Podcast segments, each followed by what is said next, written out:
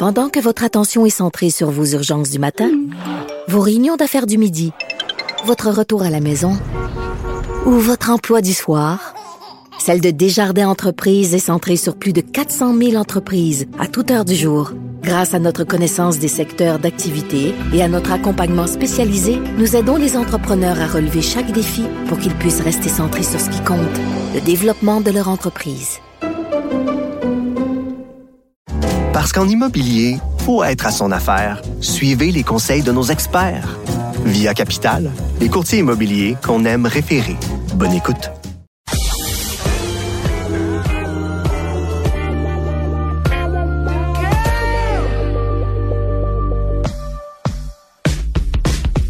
Au lit avec Anne-Marie.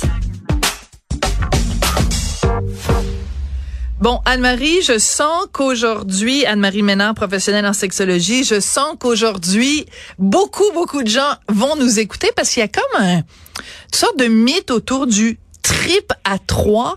Est-ce que c'est vraiment si populaire que ça, le trip à trois? c'est le fantasme le plus répandu. Donc, il y a Alfred Kinsey en 1948 qui a fait des gros sondages sur la sexualité. Lui, il a vraiment changé l'histoire de la sexualité. Et euh, ben, il, a, il a réalisé que c'est un fantasme très commun et ça pour tous les genres, les sexes, euh, vraiment pour tout le monde. Et il y a un autre sondage qui a été fait et là aujourd'hui, euh, il y a quelqu'un qui s'est spécialisé là-dedans, c'est le docteur Justin Lee Miller. Il travaille justement pour le Kinsey Institute, euh, qui a été nommé après Alfred Kinsey. Et lui, il a fait une recherche auprès de 4175 personnes. Et euh, dans son échantillon, qui était très diversifié, âgé de 18 ans à 87 ans, il a découvert que 95% des hommes et 87% des femmes ont déclaré avoir fantasmé sur des relations sexuelles avec plusieurs partenaires. OK, mais ça c'est fascinant parce qu'il y a quand même une petite différence entre les hommes et les femmes. Et moi, j'aurais pensé qu'elle serait beaucoup plus grande. C'est-à-dire qu'on on, imagine tous le gars qui rêve de voir sa blonde avec une autre fille, mais euh, que la femme a dans des des si hautes proportions fantasme également sur le sexe à plusieurs. J'avoue que ça, ça me surprend. Euh, on le sait parce que ça fait plusieurs vendredis qu'on te parle, Anne-Marie. Il y a parfois bien loin de la croupe aux lièvres. Et donc, c'est pas parce qu'on fantasme là-dessus qu'on passe à l'acte. Euh, Est-ce que tout le monde qui fantasme là-dessus devrait passer à l'acte?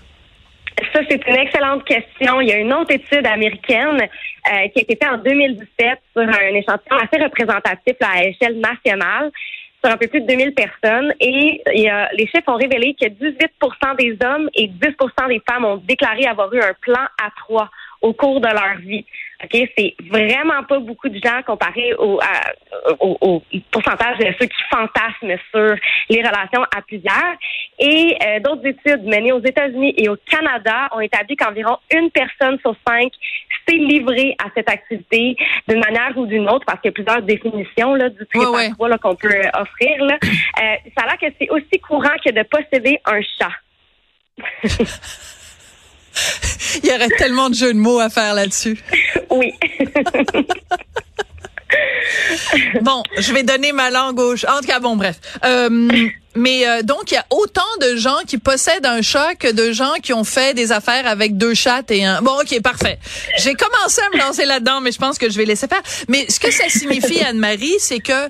Mais c'est ça la beauté d'un fantasme, c'est qu'on n'a pas nécessairement besoin de le réaliser, ou alors ça peut être un scénario aussi pendant l'acte sexuel où on imagine que euh, on n'est pas juste deux dans le lit, qu'on est qu'on est plusieurs. On n'a pas besoin nécessairement de le faire. Euh, si vous avez l'intention de le faire. Euh, comment ça se prépare un trip à trois? Ben, c'est ça. Souvent, c'est quelque chose qui va nourrir notre imaginaire érotique et le Miller, justement, le dit, c'est que le fantasme, c'est le fantasme, en fait, le moins susceptible de se réaliser parce que c'est compliqué. Ah oui c'est facile d'y penser, de s'imaginer être au centre de l'attention de nos multiples partenaires, mais en réalité, euh, c'est pas juste une question de multiplication des sensations, c'est aussi une multiplication des problèmes, hein, donc de toutes les perceptions qu'on peut avoir. Euh, donc, c'est vraiment, il, faut vraiment communiquer et euh, il y a aussi d'autres études qui disent que euh, le faire spontanément, parce que tu sais, on est un peu cocktail dans un bar un vendredi soir, puis là, ça nous tente. c'est là que les gens sont le plus susceptibles de le regretter. ah oui. Il faut communiquer, communiquer, communiquer. Bon, alors moi, je vais remplacer l'expression trip à trois, puis je vais appeler ça trouble à trois, parce que selon moi, c'est en effet euh, euh, trip égale trouble. Euh, c'est quoi les dangers, en effet, quand, quand mettons un couple décide un petit peu chaud d'ail euh, un vendredi soir euh, de le faire? C'est quoi le danger quand on se retrouve au lit avec une personne de plus, ou deux, ou trois, ou quatre? Ce qui arrive, c'est que souvent les couples vont voir cette personne-là, cette personne auxiliaire-là, comme un accessoire qui va les aider à agrémenter, alimenter leur rapport sexuel, mais à la fin de la journée, ça reste un être humain. Et euh, d'ailleurs, c'est intéressant parce que bon, il y a plus de rapports avec deux femmes et un homme, là, parce qu'évidemment, on parle d'études hétérosexuelles là, présentement. Euh, mais c'est intéressant parce que euh, chez les femmes, elles préfèrent des inconnus qui se joignent au duo pour former le trio parce qu'elles se sentent moins menacées, moins en compétition.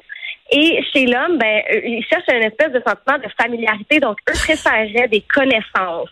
Et bye. Et puis c'est intéressant parce que du côté de la personne qui est invitée dans le duo, cette personne-là préfère le faire avec des gens qu'elle connaît, justement pour le sentiment de familiarité. Donc, ouais il faut faire attention de la route qu'on va emprunter parce que pour un couple, il y a des gens qui vont dire que ça va vraiment être bénéfique, mais il y a des gens pour qui ça peut vraiment venir ternir la relation. Il faut vraiment euh, être au courant des attentes des personnes, de tout le monde qui est impliqué dans le rapport, puis de comment on va aussi le, gérer ce rapport-là. Hein. C'est qui qui est au centre de la ben relation? Qu'est-ce qu'on a le droit de faire? Quelles sont nos limites? Donc, il faut, il faut faire attention, il faut être prudent, mais il y a des gens qui apprécient l'expérience. Oui, puis euh, j'imagine que euh, il doit toujours y avoir un, un, un, moment, une crainte de se dire bon ben mettons euh, mettons c'est une fille qui est en relation avec un gars puis qu'il décide de faire un trip à trois avec une autre fille. Ben tu sais nous les femmes on est toujours pareil là. Hein, les ses seins sont plus gros que les miens, euh, elle est plus jolie, ses cheveux sont mieux. ah regardons la couleur de son vernis à ongles est plus jolie que le mien. Enfin toutes sortes de bêtises, mais il, il reste que ça peut ça peut porter aussi ombrage à notre estime de soi? Tout à fait. Puis, euh, tu sais, c'est justement quand on est dans l'intimité avec une autre personne, souvent on est très vulnérable. Déjà quand on est juste deux. Et là, quand on rajoute une troisième personne, euh, si ton petit hamster il roule dans ta tête quand t'es juste deux, imagine quand t'es trois. Et que là, tu vois ton ta partenaire offrir des gestes d'affection, de sensualité érotique à une autre personne ça peut venir déclencher des insécurités et ça peut devenir une menace pour la stabilité à long terme dans la relation euh, parce qu'on peut pas tout contrôler ce qui va se passer réellement. Donc, des fois, c'est mieux de vivre dans sa tête que de le vivre dans la réalité. Ouais, c'est ça. Je pense que c'est un, un, sage, euh, un sage conseil parfois. Puis c'était la semaine dernière ou celle d'avant, je me souviens plus, où on parlait euh, des gens qui font euh, des bruits, qui émettent des sons. Alors imagine que toi tu fais l'amour avec ton conjoint, puis il émet pas un seul son, mais là vous faites l'amour à trois, puis là tout d'un coup il se met à hurler puis à crier de plaisir, de joie et de bonheur. Ça peut être en effet assez déstabilisant. Je tiens à dire que toute cette chronique a été faite en parlant de, de, de, moi j'ai aucune expérience dans le domaine, donc je tiens à ce que ce soit absolument clair. Non, mais c'est parce qu'à chaque fois que je fais la chronique avec toi, c'est important de, de, de spécifier que on parle de ça de façon tout à fait théorique et que ça n'implique pas du tout la personne qui parle. Merci beaucoup, Anne-Marie Ménard, professionnelle en sexologie. J'ai déjà hâte à ton sujet la semaine prochaine. Ben, merci. Bon week-end à tout le monde. Merci à Audrey Robitaille à la recherche et à Tristan Brunet-Dupont à la réalisation. Merci beaucoup et au prochain balado.